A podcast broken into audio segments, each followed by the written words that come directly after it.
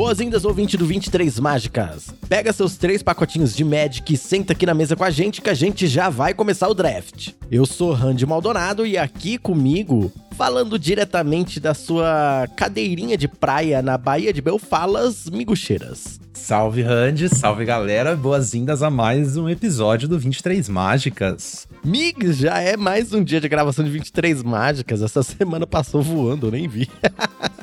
É, vamos que vamos. E hoje a gente vai falar sobre assuntos densos, né? Vamos falar sobre estatísticas, sobre dados, sobre 17 terrenos. É isso mesmo, a gente vai dar uma explorada aqui no site Seventeen Lands, né? Aquela plataforma maravilhosa que agrega dados pra gente e a ideia é tentar trazer um next level aí para vocês, uma forma de interpretar os dados que eu, que eu tomei conhecimento esses dias aí, acho que é mais interessante. Pode ser uma ferramenta bem massa, ainda mais agora que a edição parece que meio que deu uma estabilizada já, né? Uhum. Metagame. Agora tá mais aquela questão de, bom, a gente já sabe quais são os arquétipos, Agora é tentar navegar direitinho, montar uns decks, assim, se virar, que nem sempre tudo que você quer vai estar tá aberto, né? Então tá, tá aquela parte mais dureza do set. Acho que é bem interessante ter um embasamento teórico aí para poder ter uma vantagem no, no draft, né? Agora que não é só, ah, o arquétipo é esse e tal, vambora. Mas você sabe que eu gosto bastante de quando o formato fica assim. Eu lembro quando o Marcha das Máquinas chegou nesse formato e nesse ponto, né?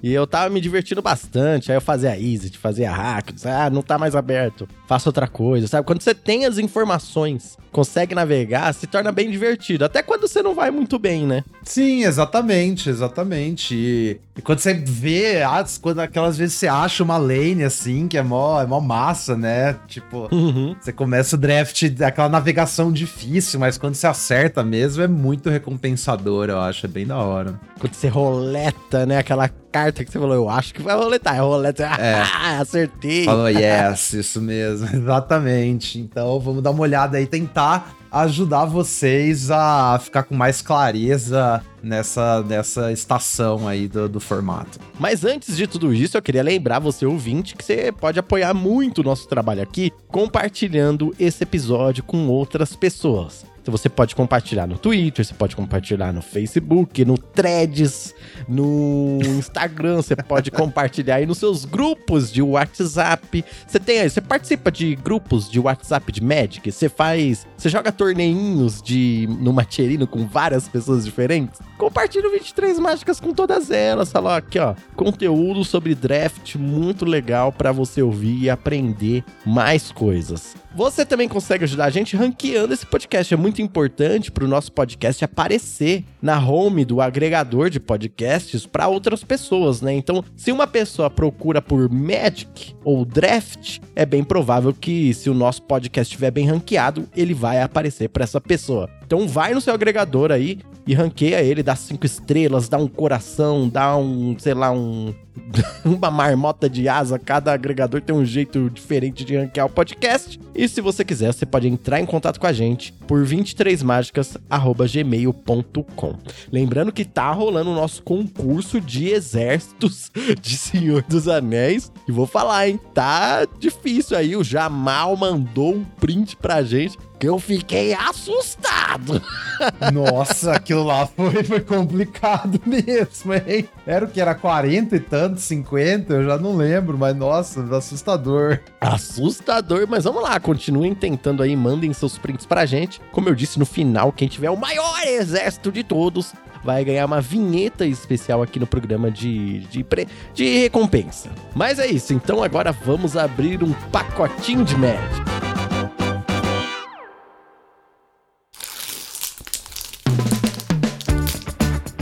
Cheirinho de carta nova é bom demais.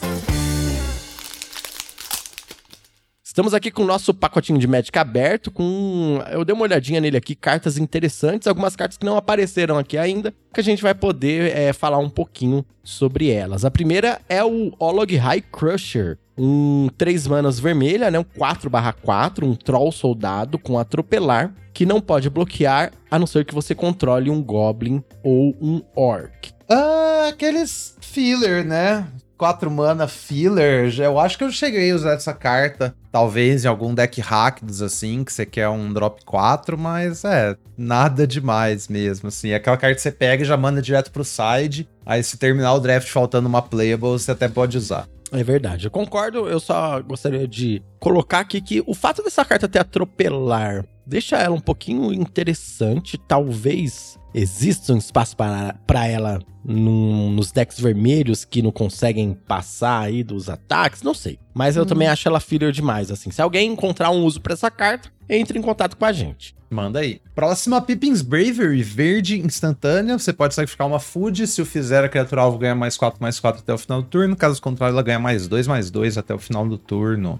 Eu não gosto muito dessa trick, não, porque eu acho que tem tricks hum. melhores, né? A azul Sim. e a branca são melhores, tem a trick preta que é melhor, então essa cai muito para trás, né? É, eu acho que o grande problema dessa trick é que ela meio que não faz nada no sentido de te dar mais recurso avançar assim seu jogo, sabe? Você ganhar um combate, na minha experiência, não é tão relevante nessa edição. Eu cheguei a testar uma cópia dela, até num GW, com bastante carta de food. Eu tinha cópias de Mary, então assim, eu fazia food direto. E mesmo assim, meio que ela sempre tá ligada pro mais 4 mais 4, não, não importava tanto assim, sabe? É, uhum. Minha experiência é que esse deck de food é mais. É mais tipo, você usa food para prolongar o jogo do que realmente é um agro na prática, que eu acho que meio que foi a intenção da Wizards, né? Do design. Sim. A próxima carta é Dunedin Blade, um branco, um equipamento artefato, né? Que dá mais dois, mais um pra criatura equipada. Tem equipar humanos 1 um, e equipar 3. É, usável no Boros, né? Acho que o problema é você jogar de Boros.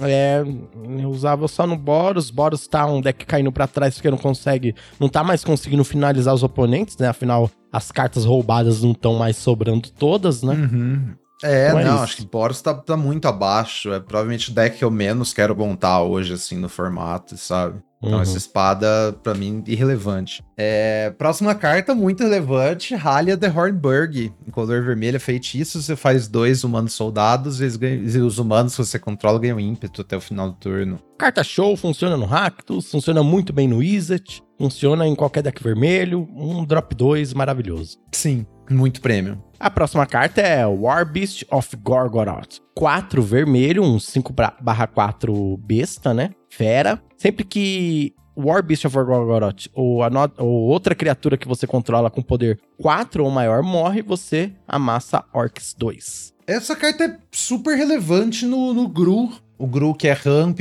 Shonkers, essa carta é muito boa nesse arquétipo, né? Porque ela te dá aquele fôlego a mais, seu oponente fica numa situação bem ruim, assim. Então, cada criatura que morre sua gera um valor. Acho que é uma carta bem premium nesse arquétipo. Os outros decks vermelhos, acho que não se importam muito, assim. Eu, talvez eu vejo umas versões de Rakdos que ligam para essa carta, mas acho que ela é mais uma carta no, no Gru de, de Ramp e, e bichão. É, concordo plenamente. Talvez seja até uma carta splashável ali em alguns decks não sei, ah. talvez Golgari, mas no geral é Gru mesmo.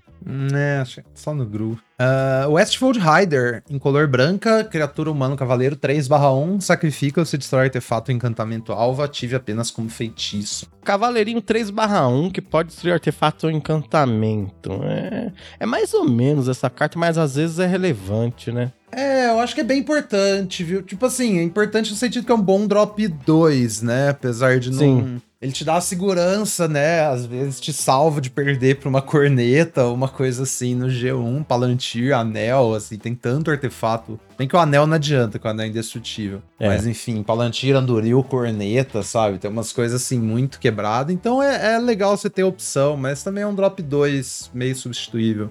Acho que o problema.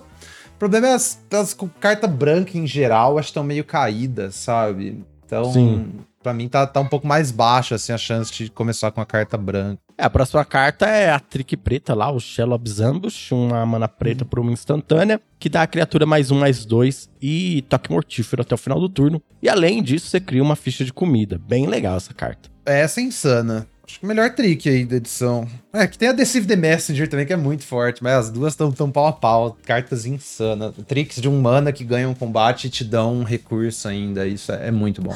É, essa é a chave do, do formato, né? É fazer Sim. alguma coisa e mais alguma coisa. Isso, é, é. Você tem que fazer coisa cedo, que você não pode cair muito para trás, mas tem que gerar valor porque os jogos vão ser longos. Ah, Surrounded by Orcs, 3 azul, feitiço, você amassa Orcs 3, então o jogador alvo mila X card, sendo X o poder do, do exército amassado. Ah, eu gostaria que essa carta fosse possível de ser utilizada, mas infelizmente ela não é. É, não. Eu, eu já trouxe ela no side uma vez, tipo uma mirror de Zet, sabe? Até que uhum. funcionou assim. Mas aí é porque, assim, a gente sabe que o jogo vai ser longo e, tipo, fazer uma, uma arma e milar a pessoa é uma, é uma coisa, às vezes, né? Foi legal uhum. que o oponente fez, tipo, uma Tris, uma Fizengard, botando a mágica do Gandalf lá no topo. Aí você, opa, beleza, deixa eu te milar então, vai. Plau, perde aí sua coisa. ah, boa, boa mesmo tech de sideboard. Eu acho que assim, não injogável no, no game 1. A próxima carta é Pelagir Survivor. Uma mana genérica, uma azul, 1 barra 3. O mano aldeão adiciona uma mana de qualquer cor. Vira e adiciona uma mana de qualquer cor. E você gasta essa mana apenas para conjurar mágicas instantâneas e feitiços. E além disso, você pode pagar 5 e um azul, virar e o jogador alvo mila 3 cartas. Insana, insana essa carta me surpreendeu muito, assim, o tanto que ela é forte, o tanto que eu não achei isso antes de jogar com as cartas, sabe? É, essa carta aqui provavelmente uma das melhores, se não a melhor carta comum, né? O melhor drop 2 comum aí do azul que você vai ter. Uhum, sim, sim, muito bom. Uh, Improvised Club, em color vermelho, instantânea, como um custo adicional para conjurar, você sacrifica um artefato ou criatura e ela causa 4 de dano a qualquer alvo. Ah, eu gosto dessa carta, ela tem espaço em vários decks, né? Como você disse, é Sim. insana se você tirar um anel, dá pra jogar com essa carta facilmente. Sim. E tem vários outros combinhos, sinergias que você pode se utilizar dela. É, é muito fácil de, de ligar ela, pra você ter qualquer artefato ou criatura e empurra bastante dano. Acho bem legal. Essa carta eu mal vejo ela hoje em dia, sabe? Acho que é engraçado. A é impressão que a galera tá pegando ela muito alta, porque eu joguei de vermelho, assim, várias vezes recentemente e não vi nenhuma Improvised Club nunca passando, sabe? Ô, Migs, eu tenho certeza que se fosse o início do formato, o pique aqui das comuns, para você e até para mim também seria a Rally at the Harbor. Mas hoje em dia eu não sei, eu acho que eu iria com Pelargir Survivor. Pelargir, eu acho que ainda iria de Rally, viu? Se pá, Rally é muito imprescindível, velho. Sei lá. Acho que Pelargir. Assim, você tá na vibe de jogar de azul, acho que é ok de Pelargir, sabe? Mas, nossa, acho que Rally é, é muito forte, velho muito quente. Perfeito. Então esses seriam os nossos picks aí para as comuns. Nas incomuns, a primeira é o Ent Restoration, duas manas, uma verde instantânea, sacrifica um terreno. Aí você procura no seu grimório por duas cartas de terreno básico, põe no campo de batalha virado e embaralha. Se você controlar uma criatura com poder 4 ou maior, ao invés disso você procura por três terrenos básicos e coloca no campo de batalha virado e depois embaralha. Essa carta, eu vi você usando uma vez, eu acho, mas fora isso eu nunca vi ela. Eu acho que eu não cheguei a usar essa carta. Eu lembro de picar ela uma vez e acabar não botando ela no deck. Hum. Eu acho. Ou eu botei ela no deck e nunca conjurei ela, nunca porque eu nunca conjurou. comprei ela. É. É, mas é, eu nunca castei essa carta, é isso que eu ia dizer, só. Mas, enfim, é, sei lá, velho. Não, não sei se tem lugar no formato para isso, sabe? Que é ramp de 3 mana. A gente quer que o ramp custe 2, né? Use Pathfinder. Ou, de preferência, custe 1, se abrir o Halfling, né? É, eu também não gosto muito dessa carta, não. E essa coisa, com 3 manas, você quase nunca vai ter uma criatura com poder 4 ou maior, então. É, então eu vou fazer no meio do jogo pra pegar três terrenos. O que, que você vai fazer com tanto mana, sabe? É, mais pra mim uma planta de commander, assim, do que uma coisa. É, Ioret of the Healing House, duas azul, criatura lendário, humano clérigo, 1/4, vira, desvira outra permanente alvo, vira, desvira duas outras criaturas lendárias alvo. Essa é aquela carta que às vezes incomoda um pouco, mas no geral é só ok, né? É, sim meio nada demais. Tipo, totalmente jogável, mas nada empolgante também, eu acho. Um Pelargir Survivor um pouquinho piorado. É, Pelargir muito superior. A não ser que, sei lá, uma vez eu tava vendo o Tupperware jogando, ele tinha tipo o Pippin que você vira e dá proteção, sabe? Isso com Ioret. A Ioret hum. tinha também. Aí tinha um monte de lenda e tinha o espelho da Galadriel. Então podia usar a Ioret pra desvirar o espelho, comprar outra carta, sabe? Então se ah, você estiver fazendo umas, umas cachorradas assim de Legends, Five Color, até vejo, mas é uma carta assim, nada demais mesmo. A próxima carta é Bill the Pony. Um. Já misturei inglês com o português aqui tudo, né? 3 branca, 1 barra 4, um cavalo lendário. e quando o Bill entra no campo de batalha, você cria duas fichas de comida. E aí você sacrifica uma ficha de comida e pode fazer com que a criatura que você controla dê dano de combate igual sua resistência ao invés do poder. Ah, não dá pra passar o cavalo, né? A chance de, de, vender o cavalo. e o Bill é muito forte, né? O melhor portador do anel de todos os tempos é o Bill. É, é fácil, fácil. É porque bate ali 1 barra 4, depois vira um 4 barra 4 imbloqueável. É, imbloqueável. E tiver com anel no máximo, já é 7 já. É, Bill é sensacional. Não, Bill é muito bom. Acho que pra mim deu uma caída branco, mas eu acho que ainda pegaria Bill, mais porque eu gosto da carta, se pá. Eu ainda acho que talvez o pique correto seja Rally, sabe? Uhum. Mas, tipo, nesse momento, assim, mas eu, eu ainda pegaria Bill, cara. É, é que não te, tem uma coisa inerente minha, que é tipo, só da carta ser incomum e eu, de, eu ter menos chance de ver ela, eu falo, ah, eu uhum. quero jogar mais com ela, sabe? sim, sim. É, você vai ver menos Bill. Se você quiser jogar com Bill, você tem que pegar os Bill ao invés de pegar os comum premium, né? Então, é, Realmente, é. E qual é a nossa rara dessa vez, hein? Nossa rara Mithril Coach, 3, artefato lendário, equipamento, flash indestrutível, quando entra como de batalha, seu anexa a criatura lendária, alvo que você controla, e a criatura equipada tem indestrutível, 3 pra equipar. E aí, ah, essa carta é não. é boa. Eu acho injogável, velho. Então, não me parece eu injogável. Também, toda vez que eu vejo ela, eu não pego ela, porque ela só parece ruim. Essa carta é realmente muito ruim. Mas eu acho que a fita é que, tipo, ela é uma trick de 3 mana que, apesar de proteger sua criatura, não te ajuda a ganhar nenhum combate, sabe? Aí você tem que ficar movendo. E só é uma trick se você tiver uma criatura lendária. Então, assim, é tanto si, si, si, si. Não tem condição. E é isso, gente. Esse é o nosso pacotinho dessa semana. É, dessa vez a gente tem um, algumas notícias aí, né? Então vamos para o nosso resumo da semana.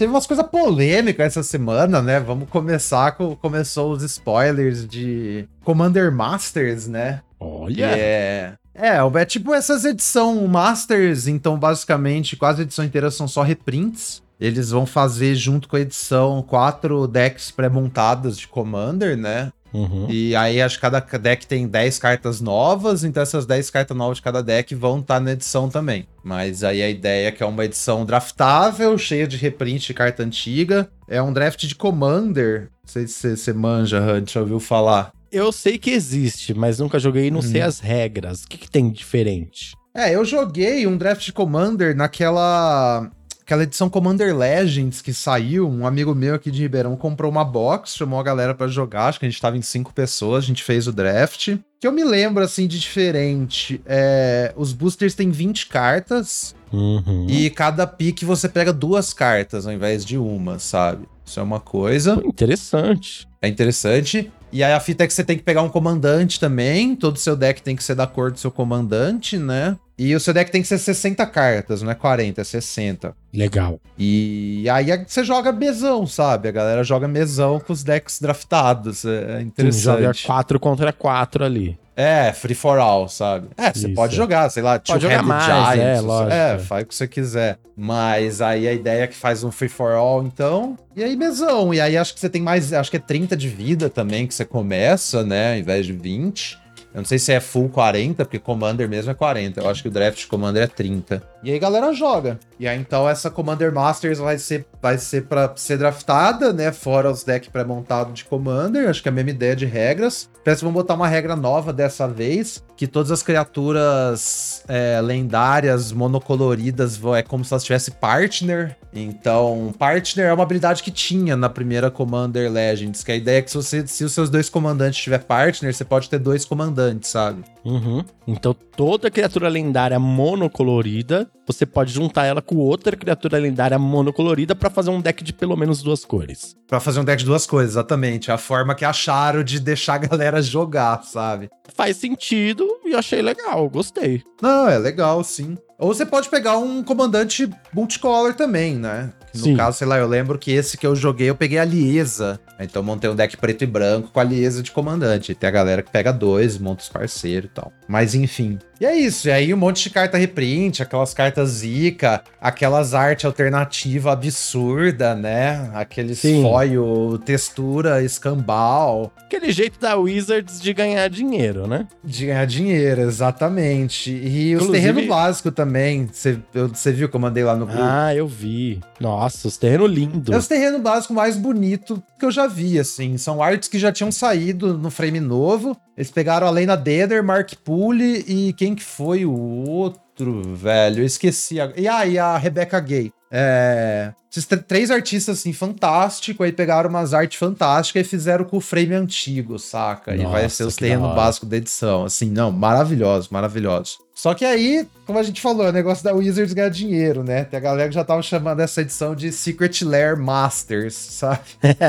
Porque, não sei se você viu também a discussão sobre os preços da edição. Então, eu vi que tá tendo uma discussão. E eu até falei, nossa, que edição interessante, né? Seria legal comprar uns boosters e fazer um draft com a galera. Só que aí eu vi galera já falando que os preços É. podem estar aí Não. exorbitantes. Como é que. O que que tá acontecendo? Exatamente. Não, ontem eu tava vendo o canal do, do, do Rafa, né? Do formato for fun, ele tava comentando isso aí. Aí você vai ver a, o preço dessas, desses produtos selados no, num site aí que eu não vou falar o nome porque não patrocina a gente, né? Mas Isso. os decks pré-construídos, os decks pré-construídos estão na faixa dos 800 reais. Nossa, Acho que- meu Deus. Esses decks costumam custar, sei lá, 200, 300, 400, velho. Eu nunca tinha visto esse bagulho por 800 pau. Tá inflacionado quatro vezes, cinco vezes. É, então. E a caixa de booster de draft, uma caixa de booster de draft, isso ele tava comentando que, assim, os preços mais baratos do, do WebCity lá, então provavelmente galera que,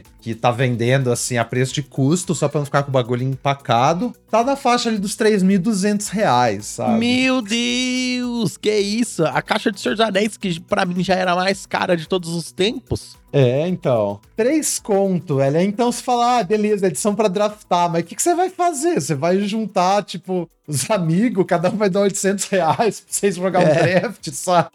Tá maluco, cada um dando 800 reais, mas faz um. aluga um sítio, tá ligado?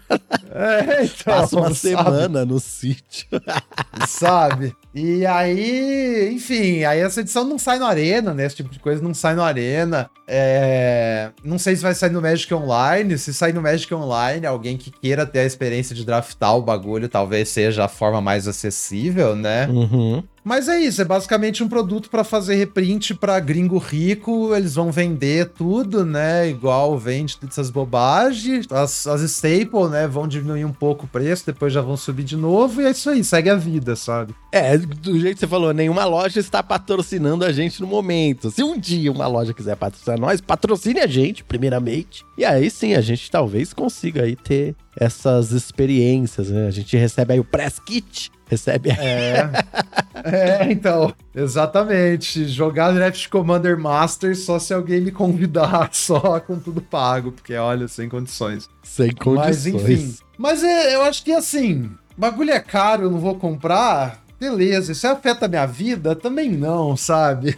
Porque É. aí eu acho que é muito natural a galera sair, tipo, putz, velho, reclamando. Tá, mano. Beleza, a gente mora no Brasil, é uns fudido. É, que a galera que tá reclamando só não entendeu que não foi feito pra ela esse produto, né? Tipo, não foi feito pensando nela. É, o Wizards adora falar a frase: esse produto não foi feito pra você. Bota isso na É. sua cabeça, galera. E assim, né? É só reprint de, de carta antiga e cara, sabe? Ninguém precisa dessas cartas pra jogar Magic também, velho. Essa é a fita. Ah, não tem Eu sei que tem muita gente aí que ouve a gente que deve gostar muito de jogar um Magiczinho físico, mas Uhum. nada como Ah. pixels gratuitos. É, então. Mas aí, pô, curte jogar um Magiczinho físico, curtiu a ideia do Draft Commander? É, Cubo Commander, é a braba, velho. é a Boa, braba. né? Inclusive o Sam Black vive elogiando, velho. Ele fala que, tipo, o Cubo Commander é uma forma favorita dele de jogar Magic recentemente, porque ele montou um Cubo Commander e vive chamando a galera lá da City dele pra jogar, sabe? E a galera curte bastante. Pra mim faz muito sentido mesmo. Sim, você vai gastar é... menos do que comprar uma box aí de Commander Masters. Com certeza. Eu acho que assim também, o Cubo Commander, ele acaba com o maior problema do Commander. Que eu acho que qual que é o problema do Commander? É um ótimo formato pra você jogar com a galera ali que você gosta e que vocês tenham uma noção meio parecida de que tipo de jogo vocês querem, sabe? Uhum. O problema para mim do Commander de você jogar, tipo, com gente estranha é que as expectativas são totalmente diferentes, porque o formato é, é tão aberto e é coisa diferente para tanta pessoa, sabe? Aí chega uma, chega uma pessoa lá com um deck bem forfã, ah, meu deck de cobras aqui, que eu quero fazer várias cobras. Aí chega outra pessoa com um monte de staple pra ganhar é, o jogo, né? Pra combar no turno 2, sabe? Escambau, assim, não tem nada de errado em jogar com deck de cobra, não tem nada de jogado em, em combar no turno 2, mas é legal quando a mesa inteira tá nessa fita. Sim. E aí, quando você faz o cubo Commander, está criando esse ambiente controlado, então, né? Pra todo mundo terminar com o deck no mesmo power level e se divertir mesmo, sabe? Então, esse é o brabo. Bem legal, gostei. O outro tópico de choradeira dessa semana são os anthologies, né? É, a gente vai sair esses próximos dias aí no Areninha um, mais um Historic Anthology, mais um Explorer Anthology. Sim, eu vi, eu vi a notícia que vai sair umas. Vão lançar aí umas cartas antigas aí pro Arena de novo, né? Exatamente, é. Acho que essa Anthology do Historic já é a sétima já se eu não me engano, é a terceira do, do Explorer. Então, para quem só joga draft e não, não manja, você paga uma, um, um, tanto de recurso lá, acho que é 25 mil moedas, você ganha o pacotinho lá, são 25 cartas, 4 de cada, pronto para jogar. Sem dor de cabeça. Se você não quiser comprar, quiser só craftar uma ou outra, você também vai lá, gasta a coringa e boa, não tem caô nenhum, sabe? Mas por que, que as pessoas estão chorando? Porque é, vamos lá. Qual que é a reclamação da galera, velho? É porque assim, a gente tem um formato no Arena que é o Explorer, né? Uhum. E o que, que é o Explorer? O Explorer, ele foi criado algum tempo depois que a Wizards é, começou a fazer cartas digitais, né? Então, primeiro a Wizards tinha feito umas cartas digital lá naquele Jumpstart, Historic Horizons, Aí depois a Wizards viu que fazer carta digital é o brabo, porque abre vários caminhos de design novos, assim e tal. E aí criaram o formato Alchemy, né? Que a galera detesta até hoje. Acho que uma das coisas que a galera pegou muito mal na alquimia, porque as cartas da alquimia são válidas no Historic, né? Uhum. E aí tem muita gente purista de papelão e tal, que, ah, eu não quero carta digital no meu formato, isso é um absurdo. A Wizards tem que fazer um formato eterno que não tem essa, essa porcaria de alchemy, blá blá blá blá blá. E aí, para atender a demanda dessa galera, a Wizards criou o Explorer. O Explorer é um formato que só vale as cartas físicas, né? As cartas. É, as cartas físicas. E que a ideia que tenta imitar a legalidade do Explorer é a mesma do, do Pioneer. Que é um formato bem popular no Magic físico. Ok. E beleza. aí. A gente falou, beleza, a gente sabe que vocês querem o Pioneer, a gente falta muito pro Pioneer ainda, mas vamos criar o Explorer e algum dia o Explorer vai ser o Pioneer, mas isso vai levar vários anos para acontecer. E enquanto isso a gente vai lançando antologia, vai botando mais carta no formato aos poucos. Fizeram lá o Innistrad Remaster, que também foi para botar mais cartas no, no, Explorer, né? Sim, é que tem que e ir beleza. aos pouquinhos, né? Não tem jeito. É, então, exatamente. Aí qual que é a reclamação da galera, velho? A reclamação da galera é que o Fire Shoes pegou lá, alguém pegou a lista dos Regional Championship, que foi tudo Pioneer, fizeram uma lista, contaram quais as cartas mais jogadas do Pioneer, que ainda não estão na arena. Aí o Fire Shoes postou lá essa lista, sabe? E a reclamação da galera é que, tipo, de 25 cartas estão saindo nesse, nesse Anthology, coisa de 3 cartas estão nessa lista, sei lá, de 50 cartas mais jogadas do formato, sabe? A reclamação ah. da galera é que o formato não tá virando Pioneer do dia pra noite. Eles queriam que pegasse só os decks que estão melhor performando e colocasse direto, é, assim. É, esses colocasse daí. direto, é. É, tipo, a galera acho que queria, ah, vamos pegar então literalmente a lista de cartas mais jogadas no Pioneer e botar no Arena de uma vez. Mas assim, acho que primeiro você já falou qual que é a real. Você não pode botar tudo de uma vez, você tem que botar aos poucos, sabe? Sim. Porque se você só pega as staples dos deck tier 1 mais forte, bota no formato de uma vez, sem botar, por exemplo, as cartas de side que combatem essas coisas, o bagulho fica bem complicado, sabe? É, quebra todo o formato, vai virar uma doideira. Exatamente. Aí o pessoal vai começar a reclamar de ban. É, Ou então a gente tinha. A galera vive reclamando que o Modern Horizons 2 meio que forçou uma rotação no Modern, sabe? Porque as cartas do Horizon são tão mais fortes que o resto do formato que meio que forçou uma rotação no formato que não era para rodar. Se a Wizards Sim. pega faz um Anthology que é só as Staple Tier 1 do Pioneer, ia ser a mesma coisa, sabe? Você ia estar, tá, tipo, mudando completamente o Explorer. Porque assim, tem uma galera que quer Pioneer no Arena. Só que tem também uma galera que quer jogar Explorer, que tá curtindo jogar Explorer, que não necessariamente liga para isso, sabe? Aí você vai estar tá alienando essa galera, porque você vai estar tá destruindo o formato. Tipo, vai ser um é. formato novo, efetivamente, depois você enfiar todas as outras cartas que ainda não estão. E, e, quem joga Pioneer já tá jogando Pioneer fora do Arena, né? Exatamente. A galera que quer Pioneer na Arena é a galera que, tipo, joga Pioneer na loja e quer treinar, sei lá. É, sem, sem gastos, tipo, porque quer treinar para jogar na lojinha. Mas essa galera pode jogar mall, saca? Porque tem o um Pioneer no mall completo. Uhum. E é muito é, totalmente fidedigno. Eu sei lá, a galera quer, não, a galera quer jogar Pioneer, mas a galera não gosta da interface do mall, sei lá. A galera não gosta de porque tem que gastar dinheiro no mall, mas pô, você também gasta para jogar no físico e a interface do físico é ainda pior, dependendo do ponto de vista, sabe? é.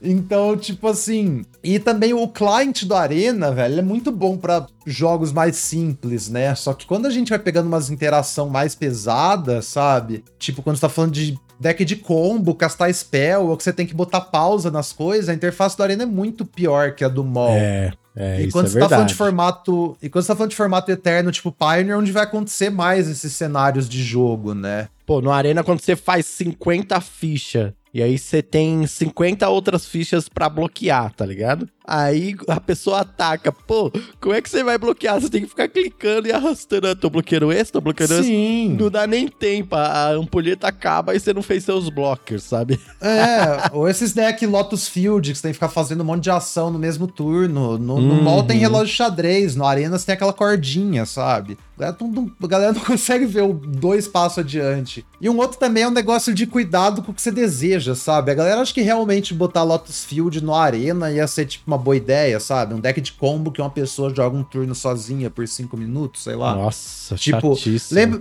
sei se você lembra quando baniram aquele livro na MD1, o livro Mutavault, ou quando baniram Nexus na MD1, porque o bagulho era repetitivo. Se botasse um Lotus Field, Sim. provavelmente ia ter que banir o negócio na MD1 também, sabe? Ah, é, porque a pessoa fica jogando sozinha lá no Arena, de é, boa, jogando exatamente. sozinha. Exatamente. Aí faz ali mais um turno, mais um turno. Aí... É, aí quando é MD3 você tem side e tal, só quando é MD1 o bagulho distorce muito o formato, então, tipo assim, ia ter isso. Aí tem outra coisa, o formato menos jogado também no Arena é o Explorer, sabe? Eu não acho que isso uhum. indica muita coisa, assim, também, mas eu acho que esse, esse público também que quer ardentemente esse Pioneer é a galera mais vocal na, na internet, nas redes, sei lá, mas eu acho que é uma parte pequena da, da player base, sabe? Ah, e outra, pessoal, larga a mão desses formatos ruins aí e vem jogar draft. é, exatamente. Não, e só pra. Só pra... Não, pronto, você falou, nem, dá, nem quero terminar o argumento, mas eu vou terminar porque eu, eu tava pensando numa coisa hoje cedo. Eu tenho a teoria. Se liga. Hum. Acho que assim, a real, a real mesmo, é que a Wizards nunca, tipo, é um post que eu vi do Cedric, velho. A Wizards nunca, tipo, é. Como é que fala? Se você tá achando que você ia ter Pioneer no Arena logo, você tá meio que se iludindo de propósito, sabe? Porque, assim, todas as ações da Wizards of the Coast nunca indicaram isso. O Explorer foi literalmente criado pra galera parar de chorar por causa do Historic, sabe? Uhum. E eu acho que todas essas anthologies, na real, são um produto de Historic, velho. Historic Brawl também, exatamente. Sim. Então, assim. Que é um. O pessoal joga mais, né? Que são os formatos mais jogados, velho. Historic e Historic Brawl são muito mais jogados que Explorer ou que Pioneer no mall, sabe? São muito mais populares, velho. Essa é a fita. E eu acho que assim, qual que é a ideia? Quando a Wizard sacou que com o Historic eles têm a possibilidade de fazer um formato totalmente diferente qualquer outro formato que não é possível no mall nem no tabletop, eles vão aproveitar o Arena para explorar ao máximo esse formato, saca? Então eles vão fazer essas cartas digitais E o Historic também tem esse negócio da antologia, de você poder enfiar carta nova no Historic irrestritamente, assim, é do jeito que você quer, sabe?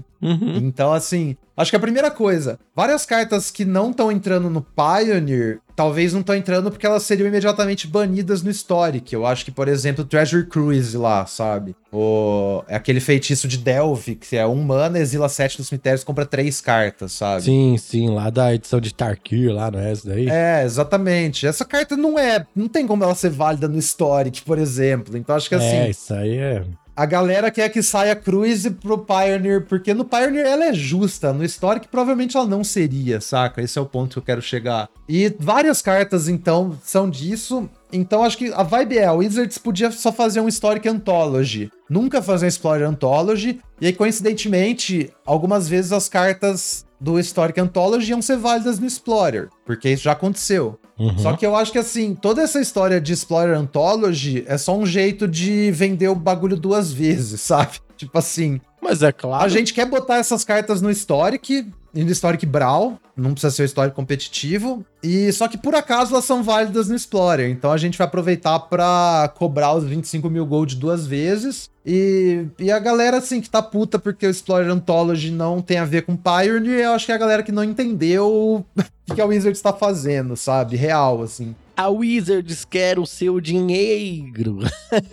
Só isso, galera, é muito simples. E nós, né, como viciados que somos, daremos a ela todo o nosso dinheiro. Sempre. Pô, fale por você.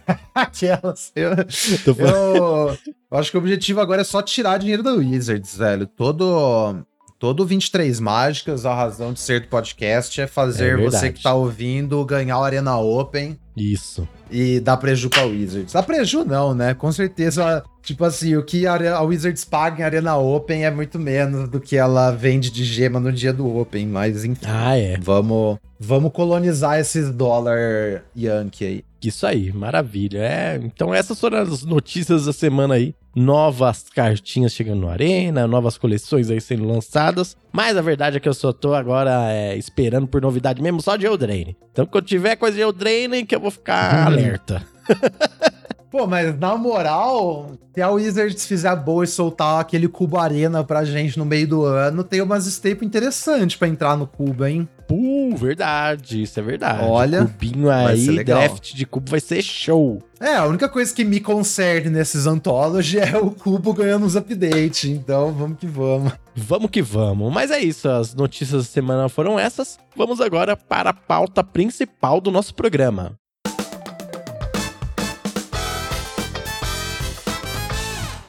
É, bom, vamos então pro, pro, pro assunto de hoje aí. Se preparem, galera, que vai ser um pouco denso e um pouco teórico, mas eu acho que, que vale a pena a gente entrar nessa vibe que já, já tá mudando assim, a forma como, como eu pico cartas. É, então vamos compartilhar aí com vocês. Então, pra quem não sabe, o nosso amigo Alex, né, o Shardle Calls, ele tem um servidor de Discord que é aberto, qualquer pessoa pode entrar. E a galera fica conversando bastante lá. Eu curto, assim, quando eu tenho um tempinho, eu abro lá, dou uma olhada nas conversas e tal. Legal. E aí tem uma galera ali, especialmente uma pessoa chamada Danilius, e tem um streamer chamado NCAA também. Nossa, joga pacas, tá sempre no topo do, do, do placar de Silent Lands aí. Recomendo se vocês não conhecem. É NCAA. Eles estão falando recentemente, assim, do quanto que aquela estatística, o Gaming Hand Win Rate que a gente usa é meio inútil, né? E como eles têm usado outros números ao invés, que são o, o OH, que é o Opening Hand Win Rate, ou seja, é a taxa de vitórias de uma carta quando ela tá na sua mão inicial, e também o Drawing Game Win Rate, que é a taxa de vitórias de uma carta quando você compra ela no meio do jogo. Hum, interessante. Então eles estão falando assim, né, é, para filtrar um pouquinho melhor, né, essas estatísticas, não só para os jogos em geral, mas quais cartas são melhores quando a gente começa com elas e quais cartas são melhores quando a gente compra elas depois. Isso, exatamente. É, Vamos fazer um, um, adendo aqui, eu acho que é interessante, tentar ilustrar pra galera por que, que o Gaming Handling Rate não é, não é tão útil, né? Que eu acho que é importante. Que aí disso aí decorre o, o resto, né? Então vamos lá. É, essa pessoa chamada Ernie, é, que, que escreveu esse texto aqui, que eu vou tentar traduzir livremente aqui para vocês. A gente vai considerar que tem quatro tipos de jogo, mais ou menos, né? Que o primeiro tipo de jogo é um jogo que é muito rápido no draft. E o jogo acaba tipo turno 5, você não comprou nenhuma carta a mais, fora as suas 7 da mão inicial e as 4 que você comprou do topo, se você tava na play. Ou as 5 okay. que você comprou do topo se você tava na draw. Então você viu ali 11, 12 cartas, mais ou menos. Beleza. Imagina um segundo tipo de jogo, que esse jogo é rápido, esse jogo termina no turno 8 e você deu um draw a mais. É, e assim, são só exemplos, tá? Os números são totalmente arbitrários, é só para ilustrar o, para ilustrar o exemplo. Aí tem um terceiro tipo de jogo, que é um jogo devagar, termina no turno 11 e você comprou duas cartas a mais. E aí, por fim, tem aquele jogo que é arrastadaço, que demorou o turno 14 e você comprou três cartas a mais. Então você viu, assim, mais de metade do seu deck, sabe? E aí, digamos que você tem um deck, que é um deck tipo verde, um pouco mais lento, aquele deck mais mid, assim. E você joga esses quatro jogos com uma frequência mais ou menos igual, né? Também é totalmente arbitrário, mas é só para ilustrar. E aí o seu deck tem um Mamute do Mel. Mamute do Mel, para quem para quem não se lembra, aquela pérola é uma criatura 6 mana, 6/6, e quando entra em jogo você ganha 4 pontos de vida. Beleza. Uma boa carta, né? Uma boa carta, sim. Aí imagina que, tipo assim, nesse primeiro tipo de jogo que a gente escreveu, o jogo que acaba no turno 5, o seu Lind, o seu Mamute do Mel é uma carta morta, sabe? Ele nunca é, é jogado, mesmo que você compre ele ou não. Ele vai ser uma carta morta na sua mão. É, porque não dá tempo de você jogar ele se já morreu, né? Ou se já ganhou, sei lá. Exatamente. Ou se já ganhou. E aí, isso, ele te custou, na verdade, o win rate, porque ele era uma carta morta na sua mão, né? Como se tivesse virtualmente ligado nesse tipo de jogo, você nunca chega a castar ele. Com certeza, entendi. Aí tem esse segundo tipo de jogo, que que tipo, o seu Lindworm ele ficou morto na sua mão os primeiros turnos, mas ele, você castou ele bem a tempo e talvez ele estabilizou e talvez você ganhou, sabe? Nesses terceiro e quarto tipo de jogo, o Mamute do Mel é melhor, porque o jogo dura mais, então, essa questão de, tipo, ele, ele não ele ser encastável no começo do jogo não importou, porque o jogo foi muito longo, saca? Sim, é. Você realmente uma hora vai conseguir jogar ele, né? Então são Isso. essas quatro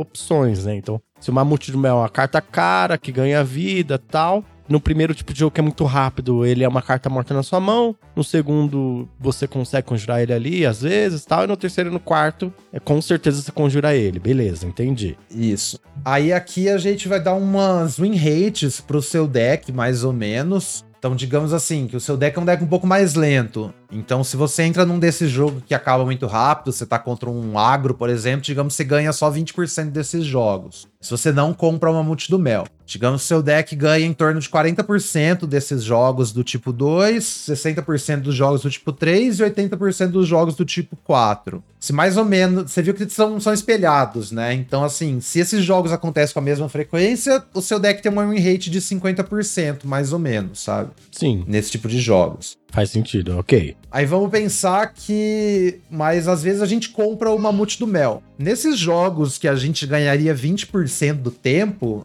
se eu compro um mamute do mel, na verdade, provavelmente vou ganhar tipo 10% do tempo. Porque eu, o jogo já era difícil, eu tô com uma carta morta. Então vai ser mais difícil ainda, né? Sim, ele diminui a minha win rate, né? Diminui sua win rate de 20 para 10. E aí, nesses jogos curtos, jogos tipo 2, ele não faz diferença, porque aí você casta ele ali, apesar de ele estar tá morto, você casta ele, ok. E aí vamos pensar que nesses jogos longos ele aumenta a sua win rate, né? Então, esse jogo nível 3, que você ganharia 60%, você ganha 90%. Esse jogo nível 4 você ganharia 80% do tempo, você ganha 100% do tempo, porque o seu Mamute do Mel vai ser a Ultimate Trump Card no, no match, assim, sabe? Mas, enfim, são os números arbitrários, assim, a ideia... Você provavelmente nunca vai ter um deck que ganha 100% do tempo, mas enfim. Se o seu Mamute do Mel faz você perder porcentagem, 10% nesse tipo de jogo, mas você tá ganhando mais nesses jogos mais longos, se todos os jogos forem mais ou menos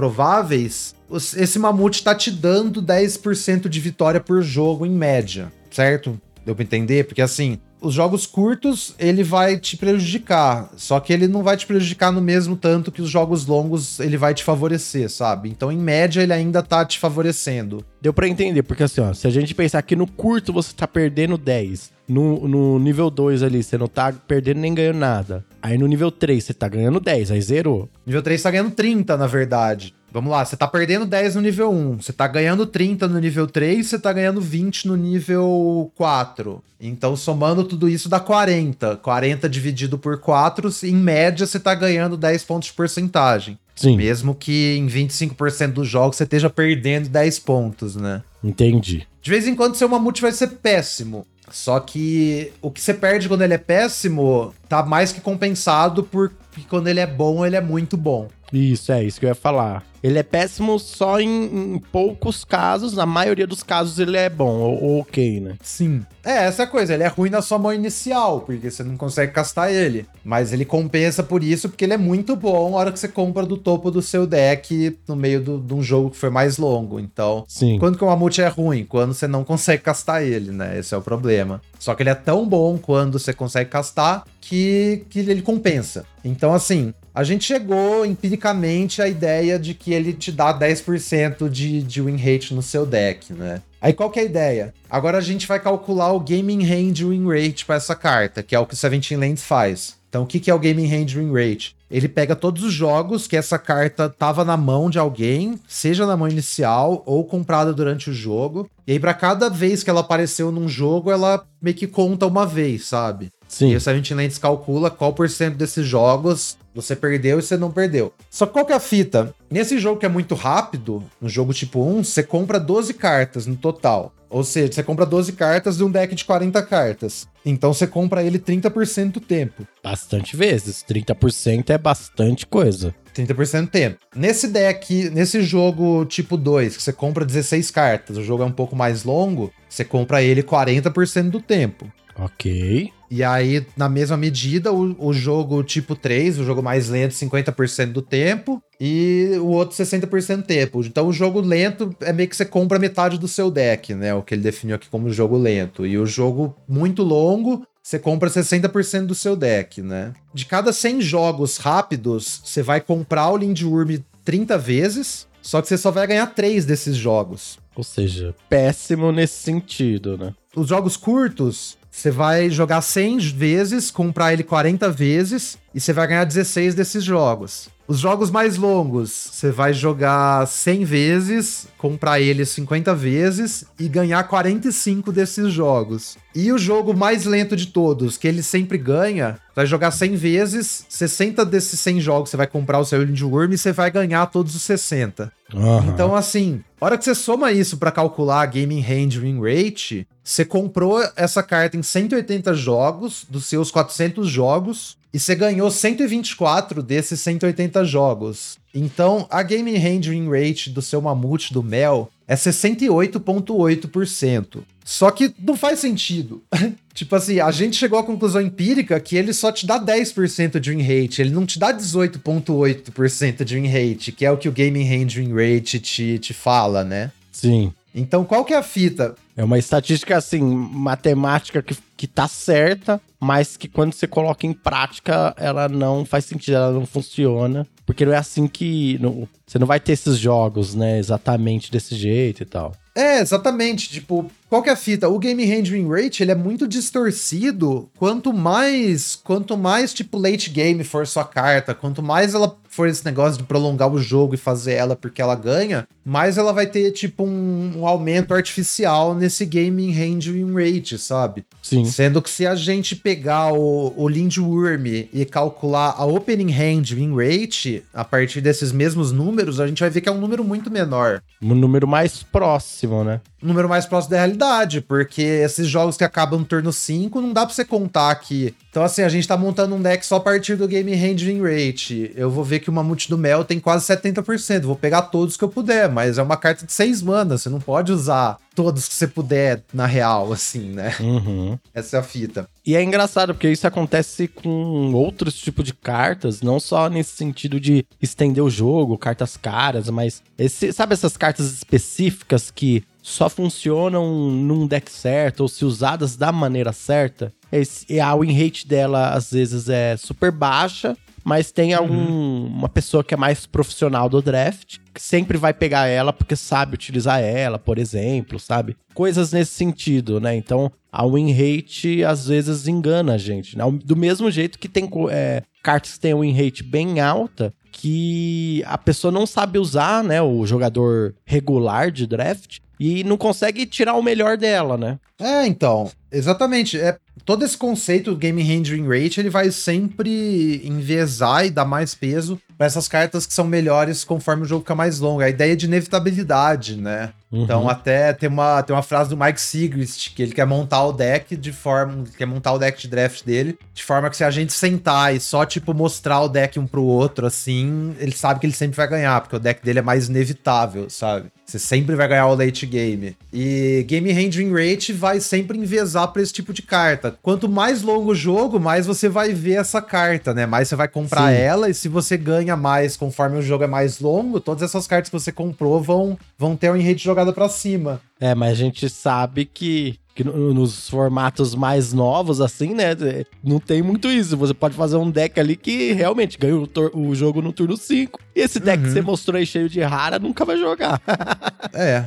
Por isso que a gente fala que velocidade defensiva é tão importante, né? Porque você precisa passar desse estágio do, do começo do jogo para você poder aproveitar as suas bombas, né? Então você precisa ter remoção barata, criatura barata que vai bloquear ali, travar a mesa e tal. É especialmente importante nisso. Acho que já tô me adiantando um pouco aqui, né? Então, ficou claro assim a ideia por que, que o Game Hand, Game Handling It não serve, né? Para mim ficou claro. Espero que para quem está ouvindo aí tenha ficado também. Então, assim, primeira coisa pra gente analisar essas cartas next level é meio que esquecer o Game Handling Rate. Okay. Falo isso depois de fazer um vídeo como jogar seu primeiro draft, explicando que a galera que a forma mais fácil é usar o Game Handling Rate para pegar as cartas. E eu acho que assim. mas, mas o nível 1 do draft, eu acho que é isso, né? Você começa é. por ali. Aí depois você vem aqui pro 23 Mágicas para ter aulas avançadas. isso. Se você não tem ideia nenhuma de quais cartas são boas, usar o Game Handling Rate é melhor do que não usar nada. Mas a ideia aqui hoje é tentar ir um pouco além disso, né? Então, é, eu vou falar para você, Migs, que eu. O único ponto que eu conseguia ir além disso é o alça, sabe? Aham. Uhum. Eu sempre olhava ali o win rate com alça para ver quais cartas tinham um win rate, não o maior de todos, mas um bom win rate com uma alça também alta. Eu já falava, alça, lembrando para quem tá ouvindo, é tipo a última vez que a carta é vista. Então, aquela carta que vai roletar. Então, uma carta que tem um rate ok, mas que sempre roleta, me permite montar decks interessantes uhum. ali com ela e tal. Esse, era, esse é o ponto que eu tô, sabe? E agora eu tô Sim. aqui já abrindo minha mente para esses novos passos. Então, vamos lá. Acho que a primeira ideia, ponto central: existem três tipos de cartas no draft. Na verdade, são quatro, né? Mas então, assim, a gente tem as cartas que são boas cedo e boas tarde. Elas são boas na mão inicial e boas quando você compra elas no meio do jogo, né? Sim. Isso aí quando a gente fala, tipo, os drop 2 premium, né? Que são bom early, bom late. Tipo, Pelargir Survivor, por exemplo. Que cedo ele é bom porque vai fazer mana e tarde é bom porque vai ser uma ameaça. Se o jogo tiver estável, você vai milar seu oponente, né? É, idealmente é o que a gente quer, né? Sim, se você puder pegar 23 cartas dessas, seu deck tá perfeito. Você não tem carta ruim em nenhum momento, né? Mas na prática não dá para fazer isso, né? Segundo tipo de carta, é a carta que é boa na sua mão inicial, mas é fraca quando você compra ela no meio do jogo. Hum, tipo a, a Forja de Urabrask, sei lá. Uh, a Forja. É, talvez. É, eu tô pensando, tipo, um exemplo bom, acho que é tipo esses drop 2 que ataca ok, mas não tem muita relevância depois, não faz valor, sabe? Uhum. Tipo,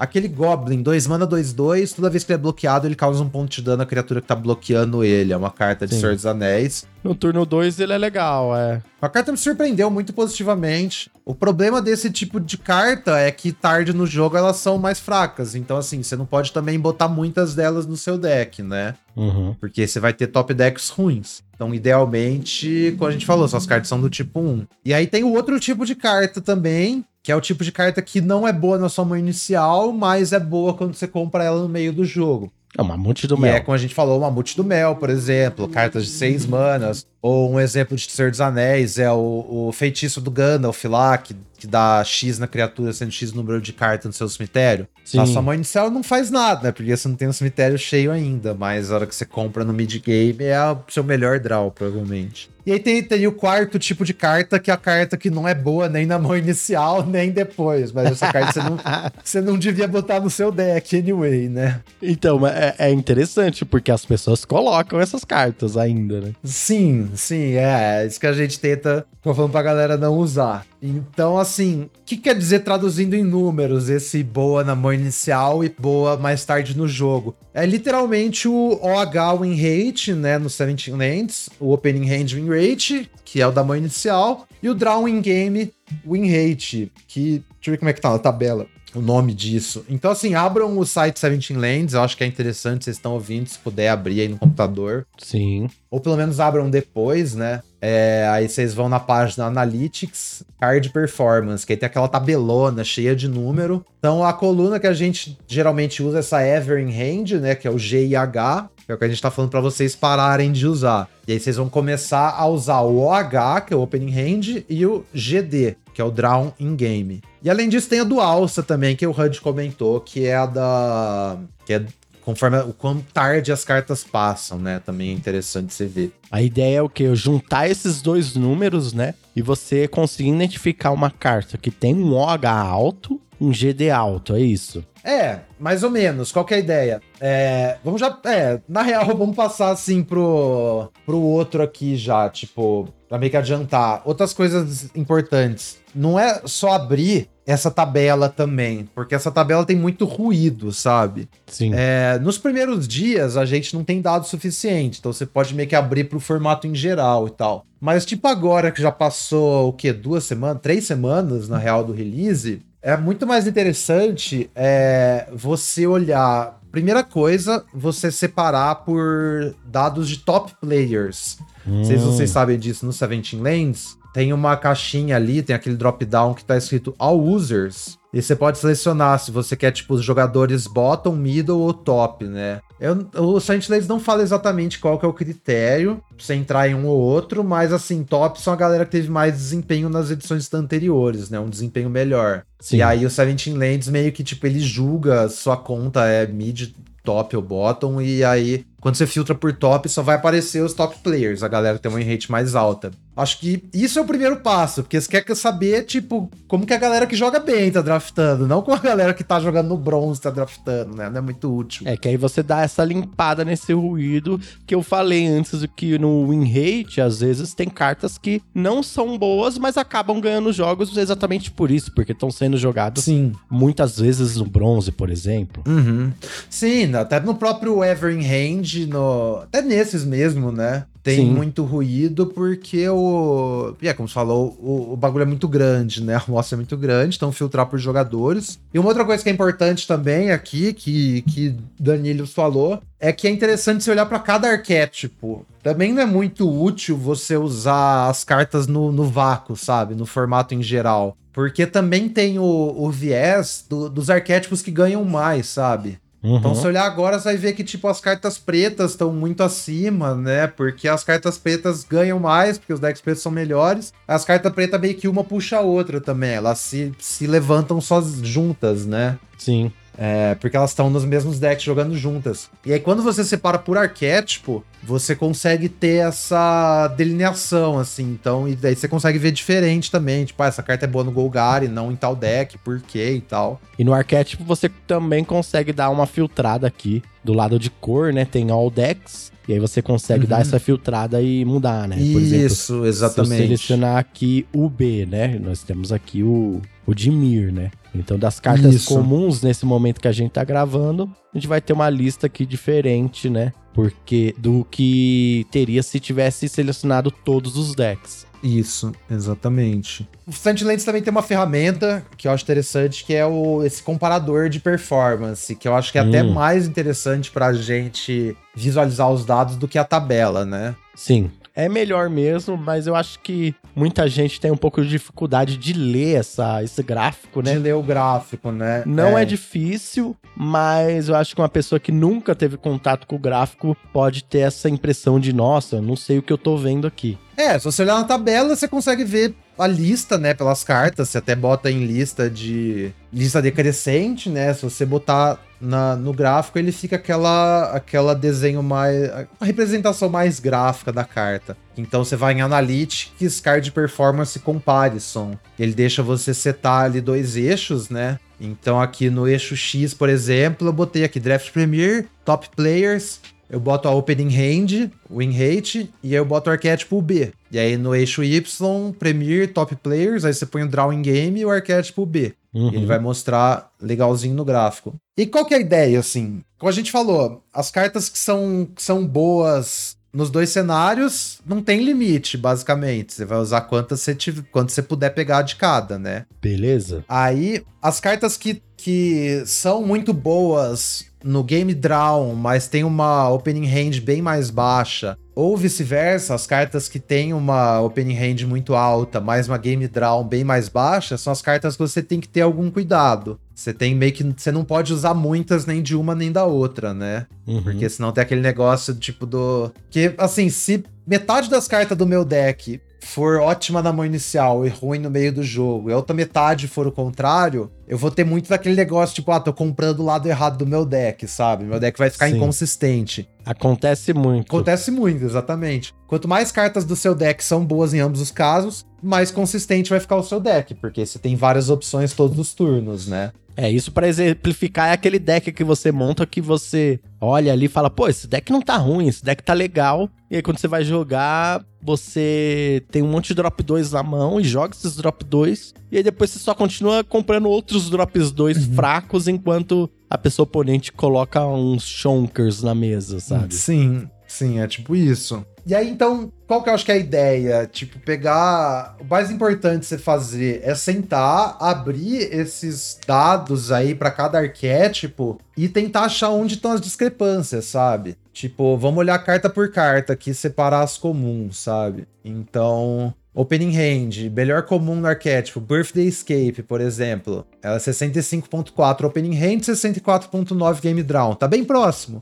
Então eu bem vou pegar próximo. quantas Birthday Escape eu puder usar no meu deck. Porque independente se ela vir na minha mão ou se eu comprar ela depois, ela vai continuar sendo boa. Vai continuar sendo boa. Aí Glorious Gale, 65.1 na mão inicial, 66.4 no meio do jogo. Também, tipo, vambora. Muito legal. É, aí, pela G Survivor, basicamente a mesma em rate, 64.5 nos dois casos, ótimo. Aí, vamos baixar um pouco aqui. Shelob's Ambush, ela é 62.7 na mão inicial, 65.1 quando você compra no meio do jogo. Aí uhum. tá uma uhum. carta que já você pode começar a ter ressalvas, sabe? Você vai usar 5 Shelob's Ambush? Não, saca? É. Porque você compra a sua mão inicial, você tem duas Ambush, já vai ficar meio, pô, poço, né? É, você tem que ter essa, essa, esse discernimento também de uhum. ler, né, os dados e, e ler como você monta o seu deck, né? Isso, acho que isso é interessante. Separar um tempinho, porque aí você fazer essa exploração para cada arquétipo, meio que você já consegue identificar umas cartas-chave, né?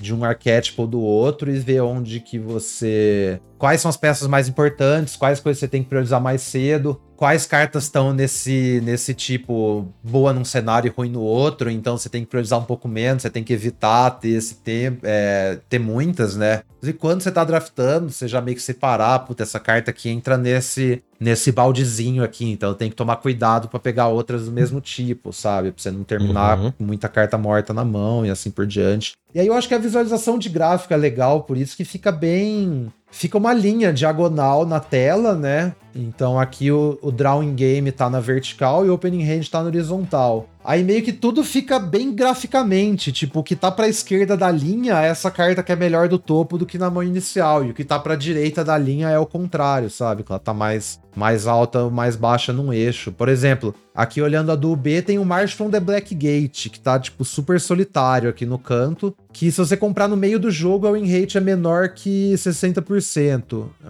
deve uhum. ser uns 57, forte, sei lá. Só que E na no- sua mão inicial ela é 66, sabe? Ela ganha, tipo, muito, assim, na mão inicial. É uma ótima carta na mão inicial. E aí você tem que fazer esse, esse peso, né? E aí, é, eu quero essa carta, não vou não querer ela no meu deck, mas Uhum. será que eu quero quatro cópias dela? Ou não sei. É, mas essa é a fita. Se eu tenho, se eu tenho, por exemplo, várias March já, eu já tenho duas March. Aí aparece a chance de eu pegar, por exemplo, o Goblin vermelho lá, que é a mesma coisa. Ele é bom na mão inicial, mas não no do topo. Eu vou priorizar menos esses outros drop 2 Isso. que só são bons no turno 2, sabe? Se eu já tenho, Exatamente. eu já tenho, tipo, cinco jogadas de turno 2, só é boa no turno 2. Você não continua pegando mais, porque isso vai chegar nesse negócio que você falou, de você começar a flodar no meio do jogo. E vice-versa. Que preenchendo esses bloquinhos do seu deck, né? Já tenho aqui jogadas que são boas só no começo. Então eu não preciso de mais jogadas que são boas só no começo. Agora eu quero Uhum. jogadas que ou são boas nos dois ou que são melhores no final. É, exatamente. Às vezes você pega uma carta menos poderosa, só que mais flexível, porque você já tá com aquele baldezinho cheio. E aí não tem jeito, né, amigos? É, quando a gente fala de draft e de ir bem nos drafts, é, a gente tá falando de estudo, a gente tá falando de muita leitura. Eu acho que o draft, pra gente que é febrado, assim, ele é tão interessante por causa disso também, né?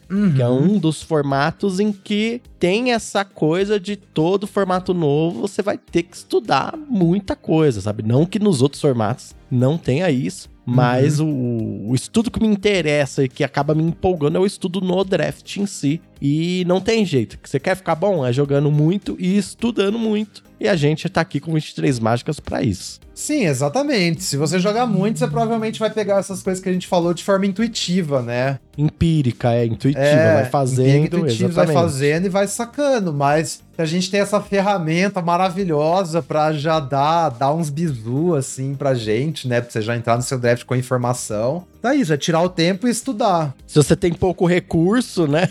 Sim, Como a, a gente, né? Enquanto tá juntando aí suas próximas 10 mil moedinhas, vai lá abrir o site, dá uma olhada, saca? E é isso aí, é como a gente falou, olha quais cartas que, que, que não estão alinhando, vê que essa você vai prestar atenção, pegue as cartas boas e não tem segredo, não tem segredo. É, essa é uma dica ótima. Antes de você começar o draft num dia, você ficou três dias sem jogar ali, passou o final de semana, vai jogar ali na terça-feira de noite. Antes de começar o draft, abre o Seventeen Lands, dá uma olhadinha nos dados, só Uhum. pra dar aquela atualizada nas informações, né? Às vezes é um pouquinho chato, mas vale muito a pena. Você pegar ali ó, a telinha, como a gente falou, do gráfico ali, botar esses dois eixos e ir olhando cada arquétipo ali, você não vai gastar muito tempo nisso, sabe? Uma sessãozinha ali, alguns, algumas 20 minutinhos que você gasta olhando, você não se aprofunda muito, mas claro, quanto mais você quiser mergulhar nas profundezas dos dados, tá, tá tudo lá, velho, que não falta informação.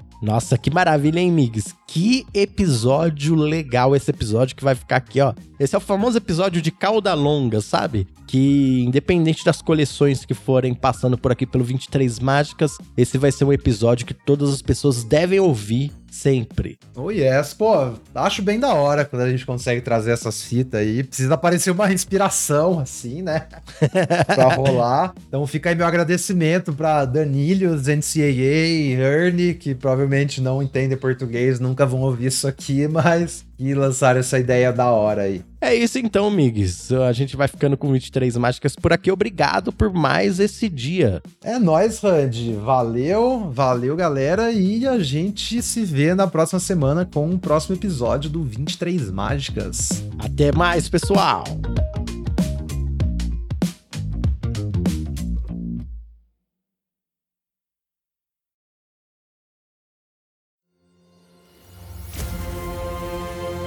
Este programa foi editado pela Grimório Podcasts.